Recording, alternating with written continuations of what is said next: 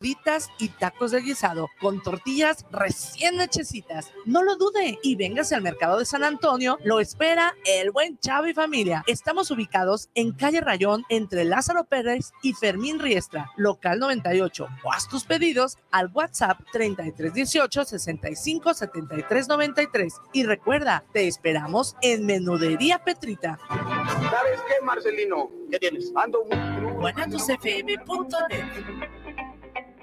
los comentarios vertidos en este medio de comunicación son de exclusiva responsabilidad de quienes las emiten y no representan necesariamente el pensamiento ni la línea de guanatosfm.net.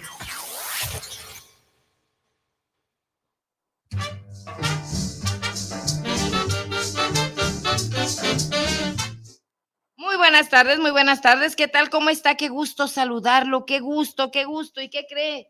Hoy es martes y decía mi abuela que en martes ni te cases ni te embarques. Y bueno, como decían que los, los dichos de los viejitos que eran evangelios chiquitos, pues bueno, eh, aquí estamos recordando a la abuela, a la abuela que decía que en martes ni te cases ni te embarques. Así que por si, por, por si las moscas, pues este, Mejor ni nos casamos ni nos embarcamos. ¿Y qué tal? ¿Cómo está? ¿Cómo le pinta el día? ¿Cómo está usted? Yo aquí contenta, feliz, compartiendo, haciendo algo de lo que me gusta. Fíjese que la vida es tan corta y hay más que agradecer, mucho más que agradecer y muy poco que pedir. De hecho, yo esta frase se la aprendí precisamente a una psicóloga que me encanta, que se llama Alicia Soltero, allá por la década de 1900 el 2002, el 2001, eh, había un programa que ella tenía eh, a las 12 del día, poquito antes de las 12, creo que empezaba a las 11, y era un programa de psicología. Y me encantaba esta mujer y me encantaba con su frase que, que decía este, que hay, hay, tanto que agradecer y tan poquito que pedir. Y bueno, ¿por qué? Bueno, porque me ponía a reflexionar, si es cierto. Tengo mucho que agradecer en esos tiempos, bueno, y como ahora, gozaba de salud, gozaba de juventud, gozaba de una familia, tenía comida en mi mesa, eh, había muy, mucho que agradecer y pedir pues era muy poco, muy poco. Eh, pedir pues bueno, este, si hubiera que pedir, pues, habría que pedir por los demás, por los demás, porque hay que, hay que verlo. Eh, también yo tengo una frase que salió de una, de un, en algún momento tengo un libro, eh, bueno, este, tengo muchos, muchos libros, tengo muchos libros escritos y uno de ellos decía que el dolor ajeno era el dolor más insoportable, porque bueno, usted tolera, usted sabe hasta qué punto tolera un dolor de muelas, una quebradura de brazo, una, una quemadura, eh, y usted busca el remedio y usted sabe, usted como mamá, bueno, con entes femeninos o como masculinos, sabemos hasta qué punto podemos tolerar un dolor. Y si no lo toleramos, pues nos morimos. Pero el dolor ajeno no sabe uno hasta dónde puede ser y, si pudieras apoyar o ayudar. Eh, y sí, el dolor, yo sigo afirmando que el dolor más profundo y más terrible es el dolor ajeno, aquel al cual usted no puede hacer absolutamente nada. ¿Y por qué no puede hacer absolutamente nada? Porque, bueno, porque, porque no es su dolor. no es su dolor, sin embargo, sin embargo, eh, eh, eh, mm, viéndolo desde afuera, también se convierte su dolor, en su dolor. Estamos conectados, dicen muchos, algunas algunas teorías dicen que estamos conectados, este, tanto la naturaleza, la tierra, como eh, en la teoría esa de los multiuniversos, que está ahí una conexión, y pienso que sí. Eh, si usted ve, por ejemplo, un niño ahí este, llorando, eh, una de las cosas que yo no tolero, no soporto, no, no, no, me duele, me duele en el alma es ver un niño llorando, por dos razones, en las dos razones, ¿eh? Ya sea por berrinche, porque sí me duele el berrinche, o sea porque está dolido de algo, tienen, los, los, llantos tienen un, un, un cariz distinto. Si es un niño que está llorando por un berrinche, pues bueno, había que ir a solucionarle el berrinche. si, si es un niño que está llorando de dolor, también hay que ir a solucionarle el dolor. Y pues, este, viéndolo desde ahí, eh, el dolor ajeno también es suyo. ¿Y por qué voy con esto? Bueno, porque hace días, de hecho, antier fue, eh, decía, estamos a punto ahí de que unos locos, unas personas eh, quieran pelearse, quieran pelear. ¿De quién hablo? Pues bueno, estoy hablando de, de allá de Ucrania. Ándele que ya me salí. Ya me ando saliendo, pero no te salgas, Patricia, aquí estamos, ya estamos este, estaban, ah, ah, este, bueno, ah, quiere convertirse esta situación de Ucrania y Rusia en una tercera guerra. Y pues bueno, en una guerra, otra frase que también ahí le va, apunte, la note, la haga, haga la parte de usted, haga haga la suya. En una guerra nadie gana, porque es guerra. En una guerra jamás nadie gana. Por más que se se adjudiquen las victorias, no, no, porque hay algo, algo se perdió. Y ese, ese perder poco, pues bueno, en una guerra nadie gana. No hay guerra en donde se gane. Todas pierden. Es mejor platicarlo, este, no sé, llegar a acuerdos, aunque también es casi imposible. ¿Y por qué casi imposible? Bueno, porque también, eh, ya yéndonos a los otros extremos, siendo contradictoria, como es mi costumbre como humano, también tengo una pequeña ahí media guerra, media guerra con, con algunos sistemas aquí económicos en Jalisco, sobre todo aquí en Guadalajara. Fíjese que voy a, quiero leerle algo, quiero compartirle. Eh, ¿Y por qué media guerra? Bueno, resulta que, en la mañana escuché que va a haber mm, que, va a haber unas multas muy altas para las personas que quieran transitar por la calle Hidalgo. Ya ve que hicieron unas ciclovías y qué chingón que a todo dar que esas ciclovías pues bueno, fueran efectivas. De hecho, el precio, el costo de la multa va a ser de 18 mil pesos, oiga, para que se ponga muy alerta no sé cómo le vayan a hacer las personas que ahí bajan eh, sus áreas de carga y descarga porque van a obstruirla. No sé si vayan a tener que pagar también sus 18 mil pesos. Y qué a todo dar sería esas ciclovías. Qué chingón, qué maravilla si Guadalajara tuviera espacio para esa logística, pero no la tiene. Si Guadalajara tuviera también la seguridad que hay en otros países que tienen precisamente estos desarrollos, pero tampoco no la tenemos, oiga, tampoco no la tenemos. Usted saca su bicicleta, a las tres cuadras que cree ya no tiene bicicleta, lo mandan en patín.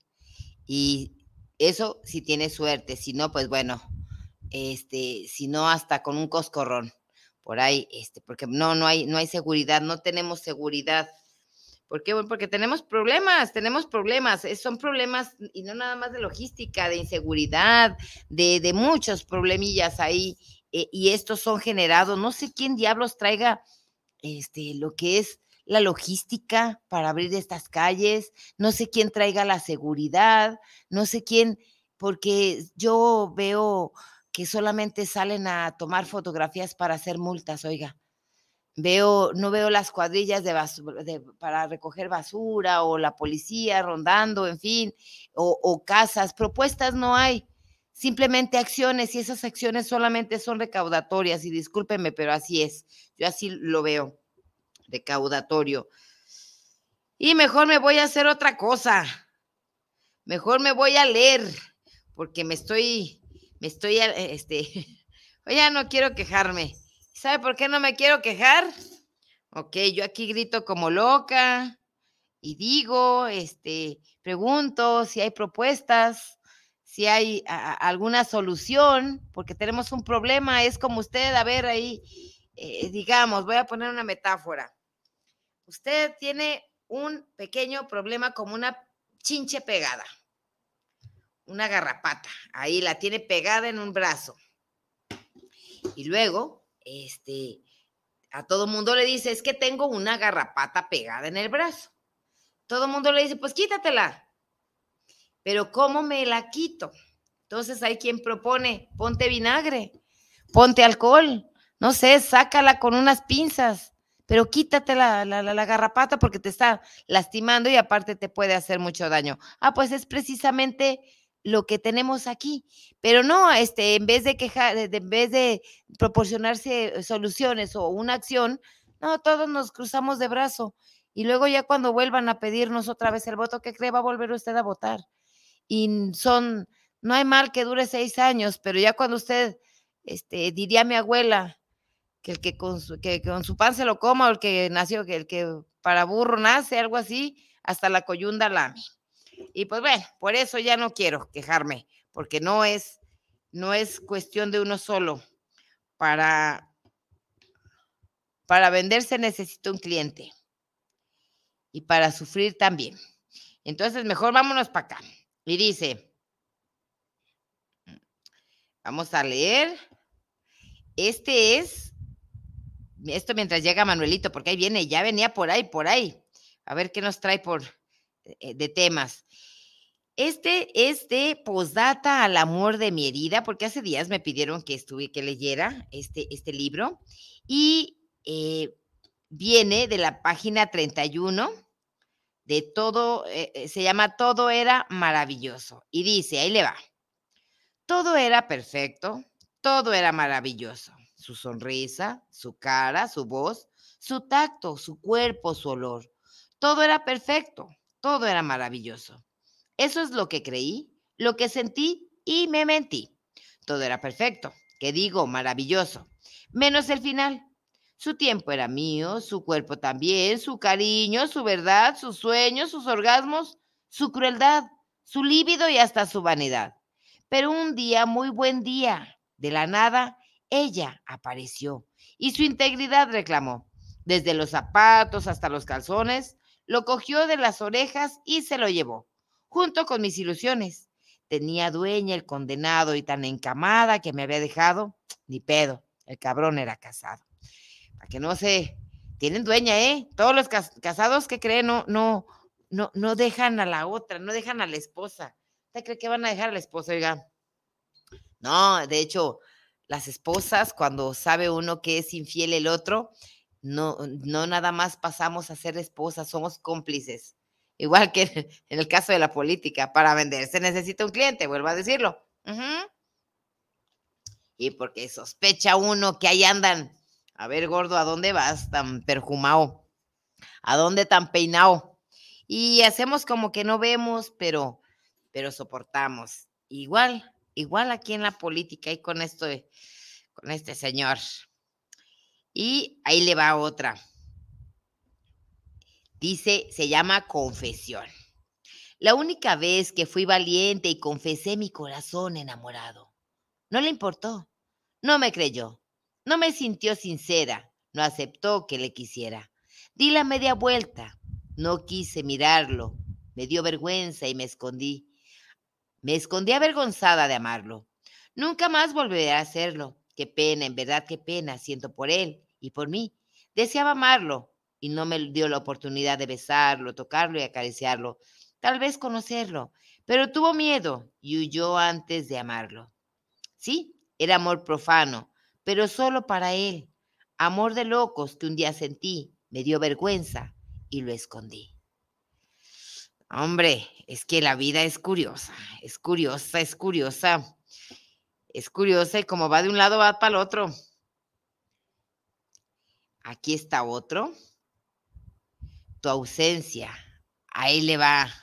Como ya se lo llevó la esposa, ahí le va. Dice, Cierro mis ojos para no ver tu ausencia, callo mis labios para no darle rienda suelta a mi demencia. Me abrigo de una ropa de frigidez y me sacudo el deseo de tenerte otra vez, aunque muero poco a poco al fingir esta invalidez.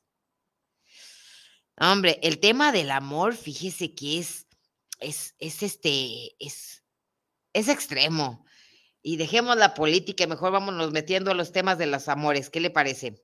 Dice, para ti, yo para ti soy melodía, tú para mí eres canción, yo para ti la poesía, tú para mí la sensación, Yo para ti sería la vida, tú para mí la salvación, yo para ti la compañía, tú para mí una gran pasión.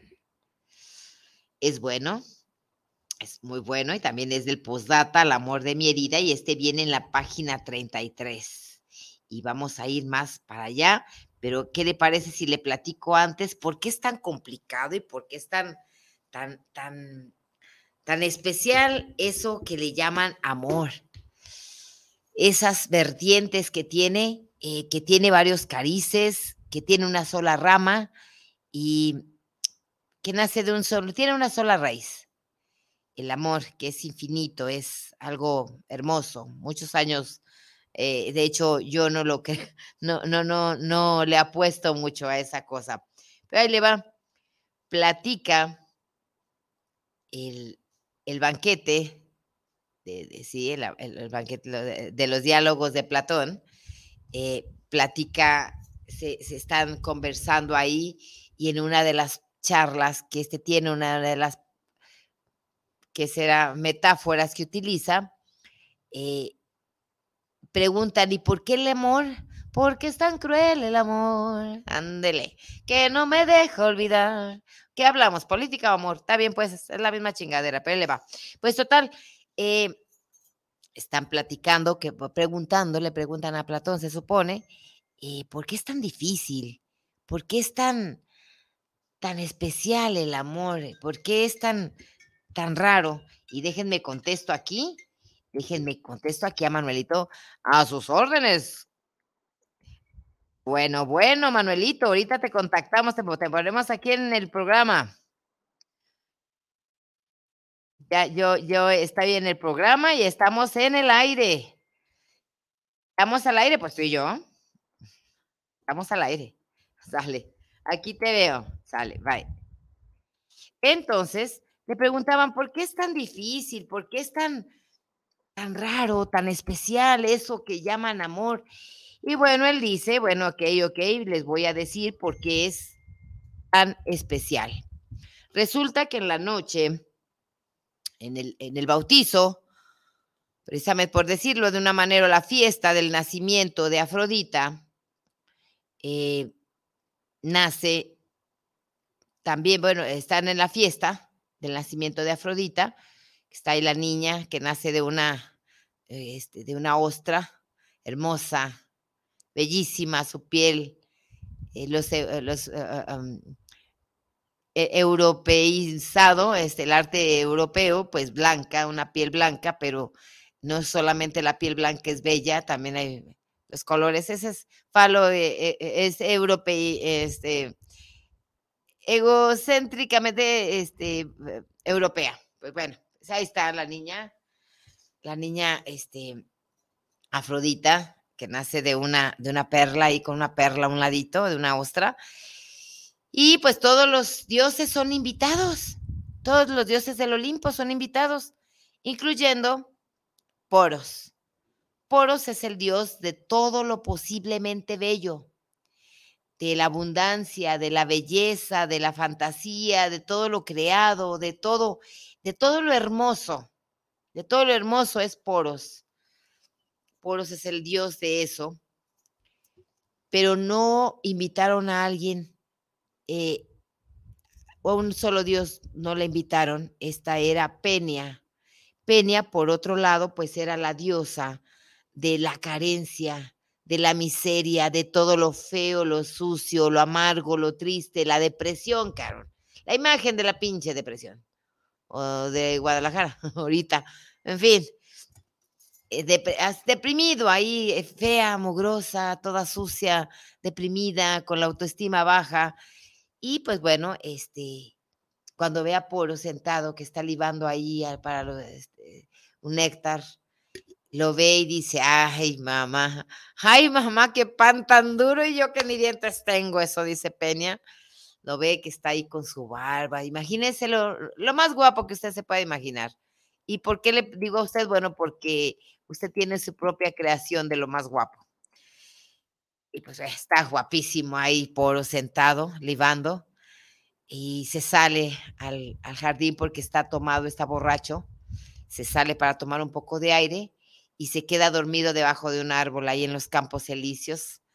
Entonces Peña lo va siguiendo porque porque le gusta su olor, le gusta su silueta, le gusta verlo caminar por espaldas ahí que se le va moviendo, no sé, la espalda, este, la túnica, vaya usted a saber, le gustan este, sus, sus chamorros, sus sandalias, todo le encanta a Peña y lo sigue.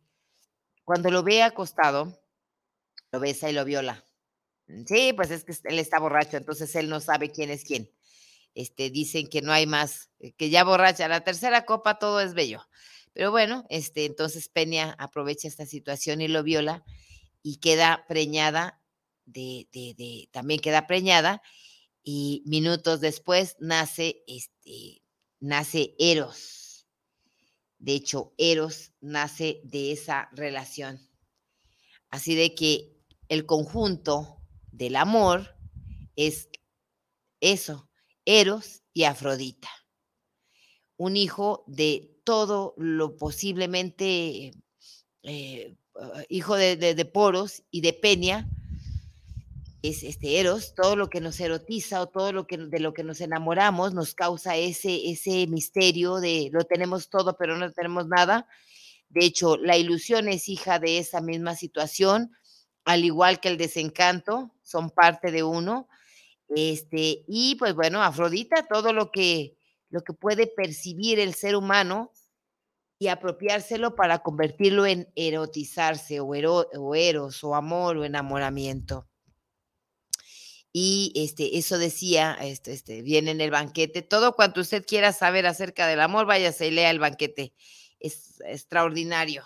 Son todo lo que tiene usted que saber acerca de. Ahí lo puede encontrar en el banquete. ¿Y cuál es el banquete? Bueno, es de los diálogos de Platón. Se va a encontrar también ahí el simposium, este, el Fedón. Es muy interesante. Échale un brinco, échese un brinquito ahí. No necesita estudiar filosofía y vaya y puede comprender. Es tan deliciosa la, lectura, pero bueno, podrá usted comprender. Y pues bueno, ahí, ahí nace precisamente el amor, o sea, Eros nace de Peña y de Poros, y bueno, es motivado por qué? Pues eh, Afrodita, por eso ella es la afrodisíaca, todo lo afrodisíaco, todo lo que genera un enamoramiento, todo lo que puede llevar y se dice que no hay rosas, no hay rosas sin espinas. Y vámonos de nuevo porque voy a leerle algo previo al libro de poesía. Perdón. perdón, perdón, perdón. Me anda ahogando aquí el gallo Claudio. Mire, voy a leer. Dice, este es previo, es una nota muy larga que hace la escritora aquí, en su caso Patricia Arceo, dice, el siguiente escrito tiene una finalidad mucho más lejana de lo que en un momento pudiera pensarse. De hecho, utilizo juego de palabras. ¿eh? Su contenido simple, agresivo y en algunos casos vulgar, no es en lo más mínimo una estimulación al odio ni a la transgresión de valores. Es todo lo contrario es un espejo en donde muchos lectores se han mirado y pueden identificarse con Medea. De hecho, ¿qué creen? Acabo de descubrir que no nada más era parte de la mitología, precisamente ahí en donde estaba el vellocino de oro. Y bueno, para, para no hacerla tan larga, voy a, vamos a ver quién era Medea. Medea, también vamos a ir allá a la mitología, de nuevo. Medea este, es una chica guapa eh, que conoce a, Pele, Pélope, eh, X, un fulano ahí, este, Pélope, Peleo, perdón, creo que se llama Peleo. Vamos a ponerle París para que no se nos confundan los nombres, pero ahí va. Este, este fulano la conoce, la enamora eh, y tiene ella su papá, eh, su papá es dueño del vellocino de oro eh, en una tierra en donde hay oro a lo carajo, hay muchísimo oro, tanto como para que se pueda construir un vellocino de oro grande, que es un vellocino, pues un, un cabro, una cabra, grande y hay oro a lo carajo. Entonces este muchacho eh, llega con Medea y le dice, oye, güey, me gustas, ¿qué hubo les qué? Bueno, está bien, tú también me gustas, me agradas. ¿Sabes qué? Te amo tanto que quiero que le quites el vellocino de oro a tu padre y, y me lo des. Ah, mira, qué bien que me amas tanto. Sí, te amo mucho, vieras cómo amo tu dinero, digo, cómo te amo. Entonces, bueno, ella le dice, ¿sabes qué? Este, si tú te quieres casar conmigo, si tú y yo vamos a vivir juntos, pues bueno, lo mío es tuyo. Ok, sí, sí. ¿Y cuándo le quitas el vellocino de oro a tu padre para que yo sea el poseedor y pueda ser dueño de estas tierras? Le dice, ya luego, luego, luego lo vemos. Ok, pero por lo pronto hay que casarnos. Pues total, viven ahí en unión libre, la piden. Em, un día ella no puede quitarle vellocino de oro a su padre, así que tiene que matarlo. Mata a su padre, manda matar a su padre y se queda ya con las tierras y con el vellocino. ¿Y a quién creen que se lo dio? Sí, al fulano, al fulano de ojos bonitos, que la amaba tanto que, que hasta adoraba su vellocino de oro y sus tierras con mucho oro. Y pues bueno, este, cuando ella mata a su padre, pues por supuesto que todo el mundo se le viene encima y toma el vellocino, se lo da a este fulano. ¿Quién creen que ha llegado? Ya llegó, ya está aquí. Ya llegó, sí, huele a café. Rosy, no seas mala, a mí se me anda antojando una taza de café, que aquí hasta acá me llegan los aromas del cafecito. Manuelito. Huele como a carne con chile. No, a mí me da olorcito a café. A mí todo me huele a café. Huele bien rico. huele riquísimo, huele riquísimo. Es que la mamá de Guanatos FM, Carmelita, cocina delicioso, oiga. Y nos está, hasta acá nos llega el aroma. Está riquísimo. Manuelito, tenemos hambre. y pues yo estaba acá platicándoles de, de, de Medea porque estaba leyendo, pero ahorita termino y, ya te dejo el micrófono todo tuyo. Oye, ¿qué es eso? ¿Orgasmo de camello? Este es este, orines de iguana. Orines de iguana. ¿Son afrodisíacos? nah. Laxantes. No, de Depurativos. él solo se para el pelo. no, no, no, no, no, no, no, no, no, no, no, luego, no, no, no, esas cosas. Estamos hablando del amor, hombre. Pues total, de que seguía, este, ya este, entrega el vellocino de oro y se va. Y dice, bueno, ahora no te puedes quedar porque te van a matar. Toda tu gente te va a matar porque acabas de matar a tu padre. Ok, se van. Ya en el camino, pues bueno, entran dos hijos, un niño, otra niña, y ay, ay, ay, van los dos muy arrumacos, con arrumacos, y ah, cómo te amo, cómo amo tu oro, perdón, cómo te amo, este, Medea. Pues en fin, ya van llegando a la tierra donde iba precisamente este, este fulano París. Ya van llegando a la tierra. ¿Y qué creen? Un día cita a Medea, a media luna, esto es metáfora. Cita a Medea, a media luna, le dice, ¿vieras cómo amo tu oro? Digo, ¿vieras cómo me gusta tu cabello? Ah, qué bonito cabello, aunque tiene caspa, pero me encanta tu cabello. Le dice, oye, güey, cuando lleguemos a la tierra, a está ya cerca, mi tierra, mm, eh, voy a casarme. Entonces le dice Medea, ¿cómo, cómo, qué, qué, qué, qué, qué, qué, qué? Como que no escuché. Sí, es que yo tengo prometida aquí, pero yo acabo de matar a mi padre. Tengo dos hijos tuyos y dijiste que te ibas a casar conmigo. Sí, pero como es de sabios cambiar de opinión, eh, bueno, le dices que yo quiero ser dueño de también estas otras tierras. Ah, no, mi carajo, pues creo que las cosas cambiaron. No podemos pelearnos, estamos a medio mar y tú no me puedes matar, ni yo te puedo matar, pero en fin, como tú me amas, no me puedes matar. Psicología, no hijos de perico. Pues total, no, no me puedes matar porque, porque me amas. Sí, así te amo, tienes toda la razón. Aparte tienes dos hijos de mí, ¿qué más quieres de mí? No, lo quiero todo, cabrón. Aquí nada de esas medias. Pues total, deja que lleguen a la tierra ella va enojada, emperrada así, ¡ah! muy enojada. Él llega a la tierra y ya va con su prometida y con el papá de la prometida. Hola, suegrito, ¿cómo estás? Mira, fíjate que me encontré esta fulana con mucho oro. Digo, te presento a Medea. Ok. Y y pues bueno, tiene dos hijos, ¿va? Qué bien, qué bien. Medea manda a hacer unos vestidos, porque se van a casar ya de inmediato, y manda a hacer un vestido de, para la novia, y le pone, me imagino que era Sosa.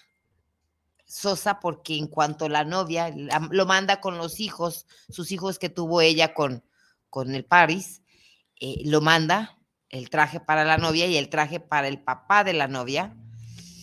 Eh, y ella, en cuanto la novia, en cuanto se pone el vestido, empieza a quemarse me imagino que era Sosa, imagínate, Sosa ahí con el sudor y no se lo puede quitar y empieza a arder, empieza a arder y también el papá, se están quemando, ahí está, eh, y Paris, bueno, dice, bueno, ¿qué onda? ¿Qué está pasando aquí?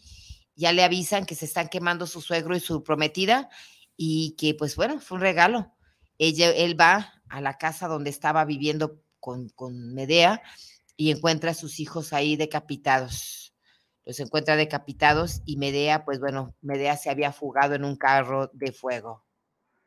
Eh, son metáforas, las metáforas con lo que son las, eh, estas son, mm,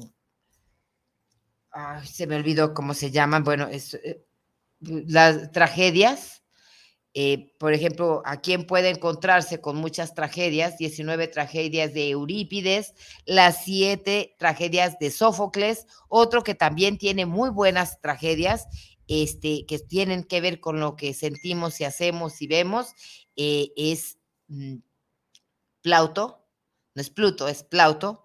Plauto tiene siete, siete comedias, este, y, son, eh, lo curioso es que son 300, 400 años después. Eurípides es como 200 años antes eh, que, que, que, Sófocles. Y, ah, no, Sófocles no, no, hizo, pero, ah, se me olvidó. Que Plauto, que Plauto son como 300 años después. Ya Plauto ya es romano, ya en ese momento en el que él escribe. Y esto parece ser que es como si fuera ahora, Manuel.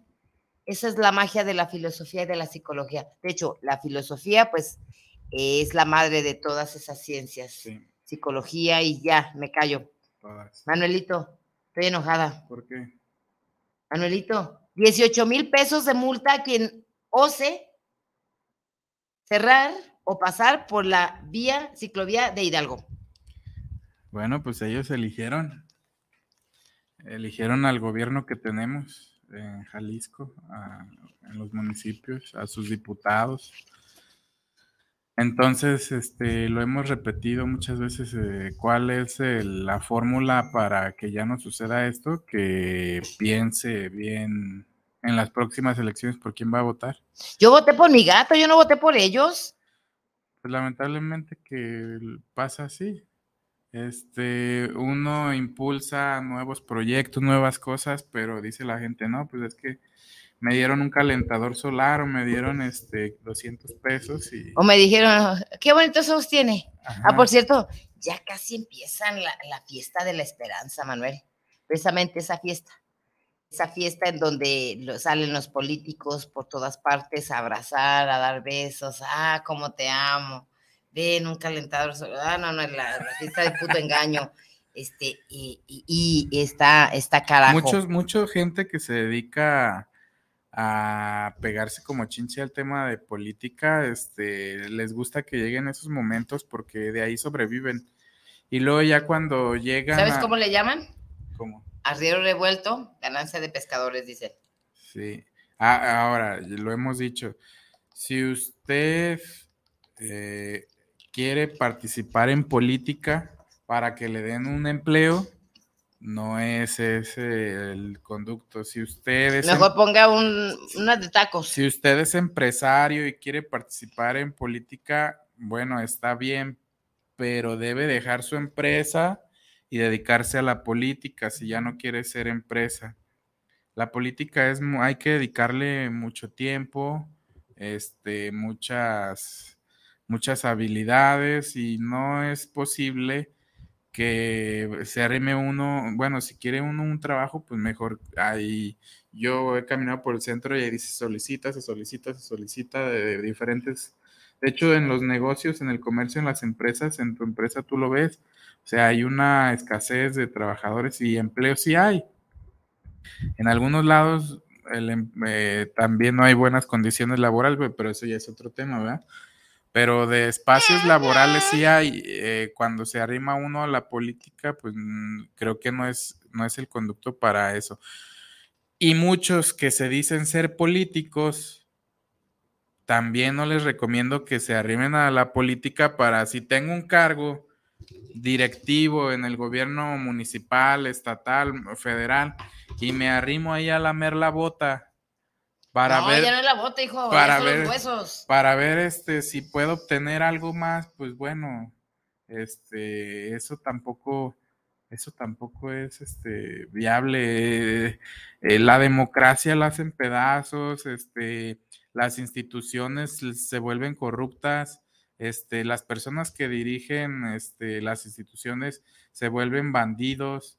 ¿Y qué es lo que pasa? Al final el pueblo pierde porque no se le da la atención y luego que vienen gobiernos, gobiernos este, recaudatorios, que si te metes a una calle, pues ya son 18 mil pesos de multa. Que si sacas un bote, son tanto de multa. Que si metes el bote, y eso pasa. Lamentablemente, eh, todo eso que acabo de mencionar pasa cuando sucede. Sucede cuando pasa. Y lo peor del caso, Manuel, que esto genera en desempleos, desconfianza, inseguridad, pobreza, baja autoestima, desmadre y un Jalisco como el que No, tenemos. y, no digo que un gobierno sea mejor que otro, o sea, yo hablo en general. Todos los gobiernos Eh, de- PAN, PRI, PRD, Movimiento Ciudadano, Morena, este, todos. O sea, creo que independientes, lo que sea. independientes, hay, hay gente buena en, el, en un color, en otro color, hay gente mala, hay más este, de ese tipo de gente que ve a ver qué va a sacar.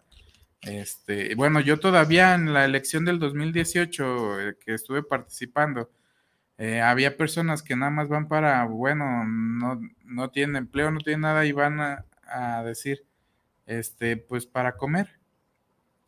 Y, ¿Me invitas al café? y- ¿Me no- invitas los tacos? y no aportan. No es una aportación porque uno está ahí enfocado, este, va- tienes un objetivo que es este obtener, no sé, la candidatura, ¿para qué? Pues para para ser ya formalmente un candidato de un instituto político independiente, ¿para qué? Pues para tener este buenos programas, buenos este puntos de vista, objetivos que planteas para mejorar el entorno de tu Para comunidad. tener buenas propuestas. Y si nomás van por el lonche, No, y si no, mejor o quédese sea, en su casa. exacto. Quédese en su casa, no ande ahí Um, siendo una canica, media canica. mejor que estudien, que se busquen un empleo, De hecho, que estudien las, las personajes y en su momento voten. de hecho, de hecho, yo sigo, yo sigo, yo sigo insistiendo en no vamos a poder cambiar esta situación eh, porque, bueno, lejos de ser solamente víctimas, últimamente ya nos convertimos en, en cómplices de ese mismo gobierno y de esa misma forma de, de- que estamos viviendo y no, no nos lo merecemos.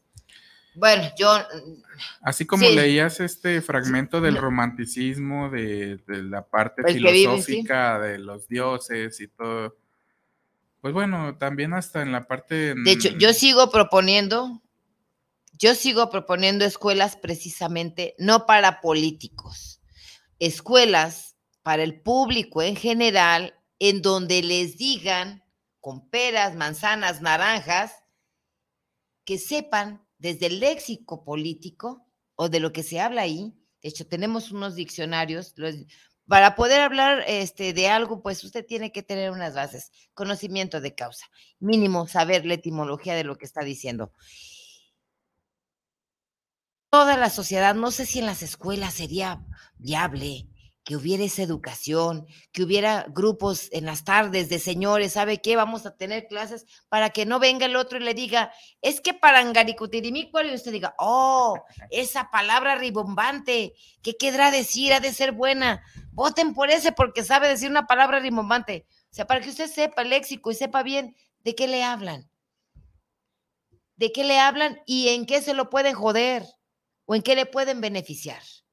Yo sigo insistiendo, es una propuesta muy tarada si usted quiere, porque ya sé que todo el mundo está cansado, que todo el mundo está viendo la tele, que todo el mundo tiene cosas que hacer, que eso no le importa. Debería de importarnos y sabe por qué, y se lo voy a decir bien gráfico. Debería importarnos porque tiene que ver con el futuro de sus hijos, con lo que va a comer sus hijos Yo- mañana. Yo nada más, en esta parte del romanticismo filosófico griego que mencionabas, uno de los padres terrenales de los dioses este, griegos tuvo que morir, y no porque lo asesinaran, sino porque él mismo dijo, yo quiero morir porque hay corrupción en mi ciudad porque no me adapto a las condiciones en e- de ese momento de vida de esta polis, donde se rige a través de un gobierno que es corrupto y que emana de ella, de, de- que emana de este un legislativo que no legislaban leyes que eran justas para él en ese momento y había una tremenda corrupción Se lo en, encuentra. en los en los legislativos, en el ejecutivo. Como en estos tiempos. Y aparte, las personas que les llamaban sacerdotisas o pitonizos o esas que manejaban la, Se la parte Iglesia. la parte de la religión, dijo, yo no, yo no, yo no estoy conforme con lo que aportan a la ciudad y lo que aportan es corrupción y hay, eh, la- son ladrones y, y ¿saben qué? Mejor tomo la cicuta. Y, y- y- él, y él mismo muere y se llama Sócrates.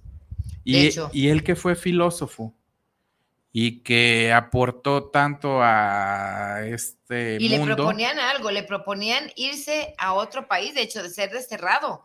Sin embargo, dijo, no, no quiero ser desterrado. ¿Por qué? Porque voy a encontrar exactamente lo mismo, mejor. Vámonos, por cierto. o peor, Y hay un gallo. o peor. ¿Te acuerdas del gallo de Sócrates?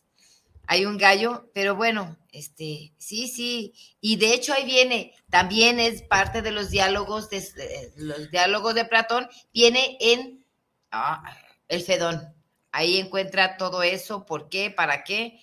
Es una de las El terceras Fedón. partes de, de, de, de- de Tenía los mucho que no diálogos, el Fedón. Fedón. Ahí, ahí viene en el Fedón. Y, y así nos podemos ir en, en bloques en la historia, recorriendo con los con la humanidad. Y nos encontramos mujeres y hombres que no se adaptan a su, a su tiempo, que no se adaptan a su circunstancia. O que, eh, y lo las religiones muchas los toman, los absorben como, como estafeta.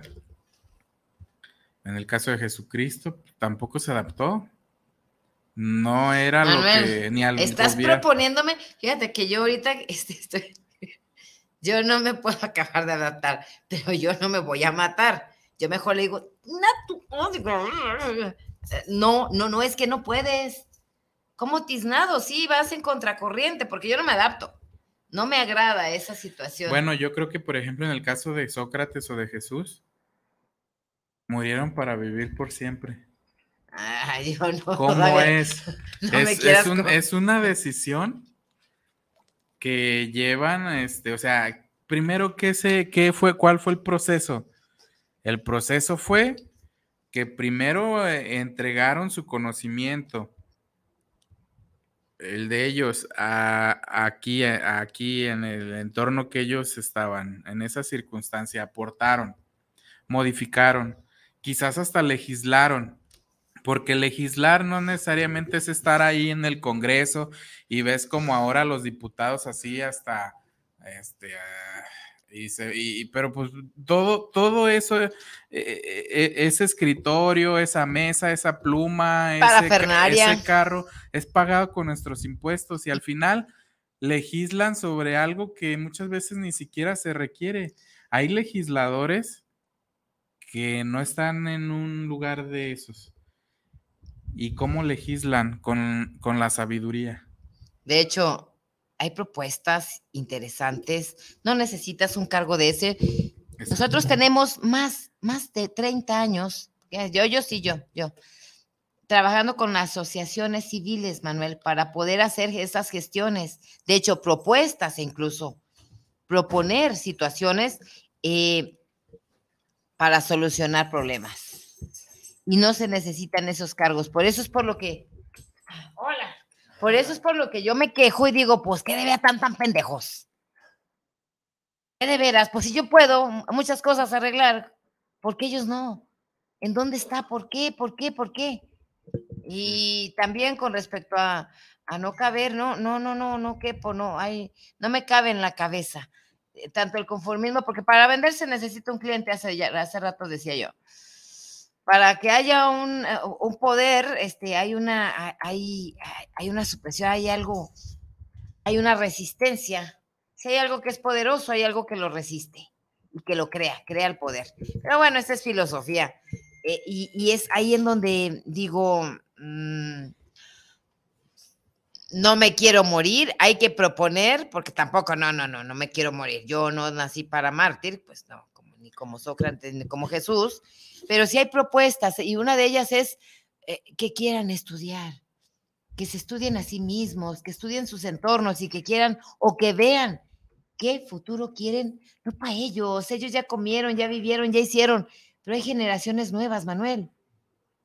¿Qué le vas a dejar a tus hijos? ¿Qué enseñanza? Así como Sócrates o como Jesús nos dejaron eh, con su ejemplo un camino hacia dónde, eh, nosotros qué? ¿Qué vamos a dejar? Estamos ante un cambio de paradigma. Terrible, Manuel, tremendo, tremendo, eh, en donde ya no, ya no, ya no cabemos, no cabe en esa política, esa política recaudatoria, esa política mentirosa de parafernalia ahí de, de, de, de, suposición, porque es de supositorio, hijo. No hay un amor genuino hacia el pueblo, no hay un verdadero, eh, este, esto ya se convirtió en un pinche carnaval y una carnicería. Ya tiene toda la vida, pero bueno, apenas me estoy dando cuenta yo. Quiero dar mi opinión sobre. Ah, mira qué bonito el Inge, puso nuestras fotos. Eh, ahorita comentaba qué es legislar. Legislar es establecer, es generar, es, es derogar, es abolir, es manifestar, eh, administrar también. Es parte, de hecho. Es parte. Eh, generar condiciones sobre leyes que se está que establecieron los hombres y proponer modificar y todo lo que usted desde la antigüedad pero un legislador en estos tiempos ya no necesariamente necesitamos verlo que está en, atrás de cuatro paredes en un, en, un, en un, edificio que es pagado con dinero del pueblo, que trae vehículo del, con dinero de nuestros impuestos, que la ropa que usa el escritorio, la pluma es de dinero del pueblo. Hay legisladores que son verdaderamente del pueblo y que modifican generan, cambian, establecen leyes y no necesariamente son de una constitución, sino que son leyes morales y al final la gente, la gente usa más esas leyes para conducir su vida, las leyes morales, como lo hizo Sócrates o Jesús, que las propias leyes de una constitución. como el, como el camino, ¿eh? La mayoría de las leyes de la ah, constitución son a modo, acaban de sacar esa ley para poderte multar. No, hay caminos que tú ves en la calle, o sea, hay calles eh, pavimentadas, pero luego ves un, un, pasto y ves que se hizo un camino. Los hombres, muchas veces, eh, me refiero como género, caminamos en la vida y no por lo donde nos marcan, sino por donde necesitamos caminar. Y es que vas creando tu camino, ¿no? Tu propia historia. Tú ves, y ahorita que nos salgamos, que vamos a tomar el vehículo, nos vamos a ir caminando por una calle. Pero por un lugarcito está el camellón y, se pagan miles de millones de pesos o de cientos de miles para crear este urbanidad y normas peatonales y ves las marcas de por donde debe uno transitar, pero luego ves que por ahí está marcado un caminito y dices, ¿por qué se acabó el pasto en ese caminito?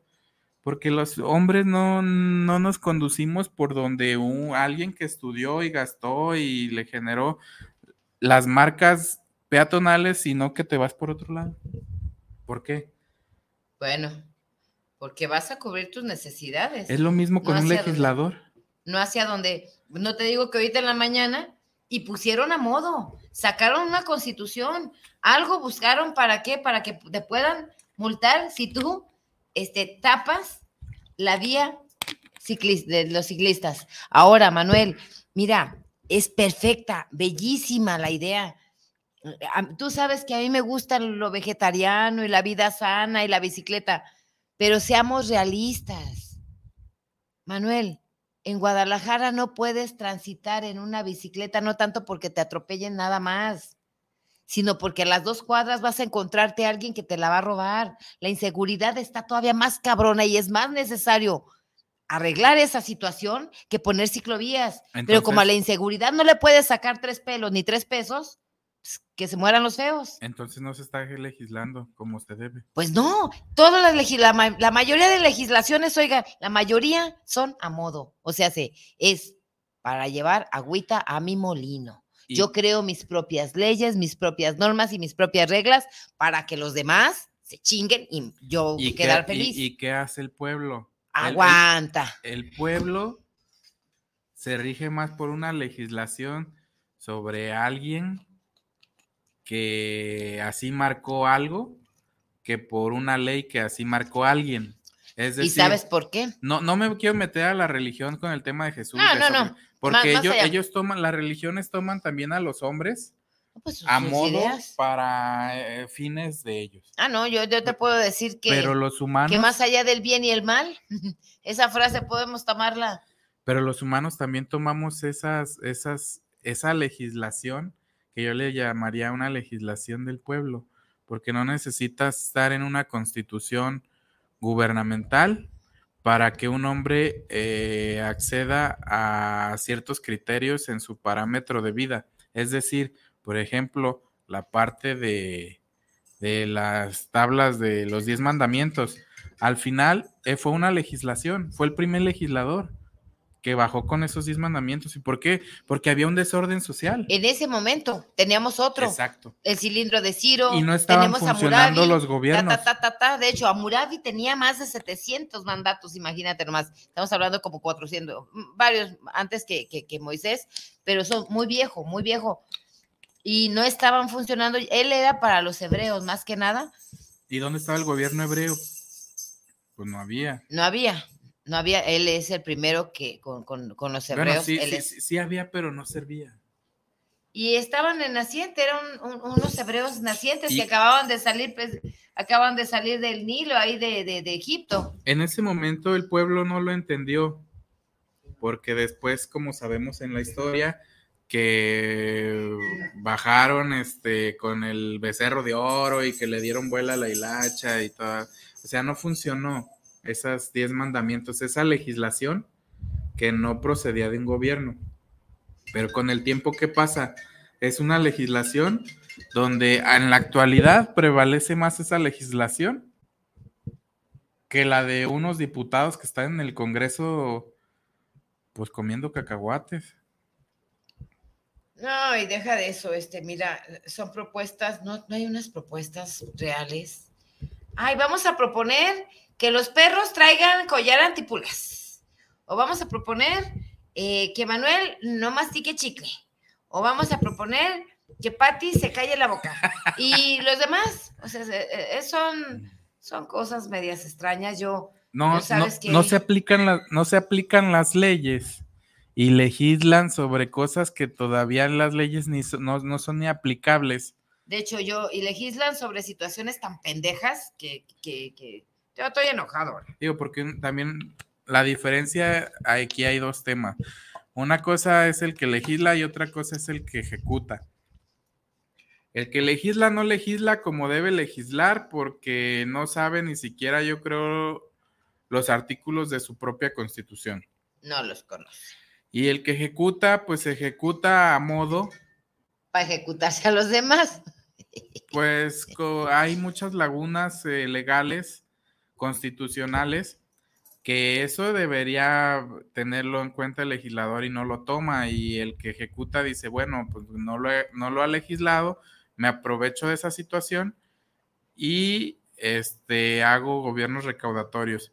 Hace unos, hace un tiempo, el Senado de la República, a través de otros congresos internacionales de legisladores en de otros países, se llevó a cabo un tema que es el de movilidad y que por el CO2 y de carbono y del medio ambiente, y bajaron recursos internacionales que llegan hacia el Senado de la República que se aplica, que aplica el Ejecutivo a través del Senado. Y el Senado está beneficiando con paquetes económicos a las entidades de nuestro país, entidades federativas, el que, que apliquen esa situación en su ciudad. Es por eso que en Jalisco están tomando eso de la movilidad, de que las bicicletas y eso, porque hay paquetes económicos internacionales que están ahí disponibles para los gobiernos que hagan la gestión. Este gobierno está haciendo la gestión, pero no está aplicando adecuadamente ya al momento, no de la, de la legislación, sino de la ejecución de, ese paquete que va dirigido hacia está el haciendo como si hiciera, y de hecho lleva los bueyes detrás de las carretas. Pero sí lo está haciendo. Lo que no está haciendo es que no lo está haciendo bien, porque no es lo que necesita la ciudad. Y es que Volvemos a lo mismo, es como llevar las carretas adelante, los pinches bueyes jalando, aventándolas, pisoteándolas. Es decir, al final no funciona, no, sirve. No va a funcionar. Y el chiste no es tanto porque quiera al Estado, es porque quiere ir por el chingado paquete. Sí, quiere ir por el chingado paquete y ay, hagan lo que sea. Cierren la calle. Ahí cierren la pinche calle, ahí que se mueran los feos y, y échenle ganas y hagan otro, hay otro baño público hay de sabe cuántos metros para los indigentes, indigentes que también dejó sin trabajo en su momento porque hay gente que trabajaba vendiendo lo que usted quiera, pero ahí andaban vendiendo. Y, y, y, entonces, no se les ha ocurrido comprar una carroza para princesas, ¿verdad? Para que vayan por Rapunzel. No, no están aplicando bien la legislación, los paquetes, y no lo están adecuando a las necesidades del pueblo y puedes decir, no, funciona. Pues bueno, ya nos vamos, creo, ¿eh?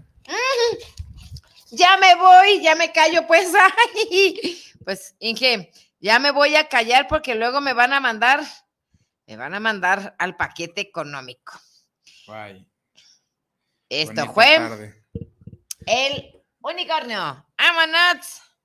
Vámonos, dije.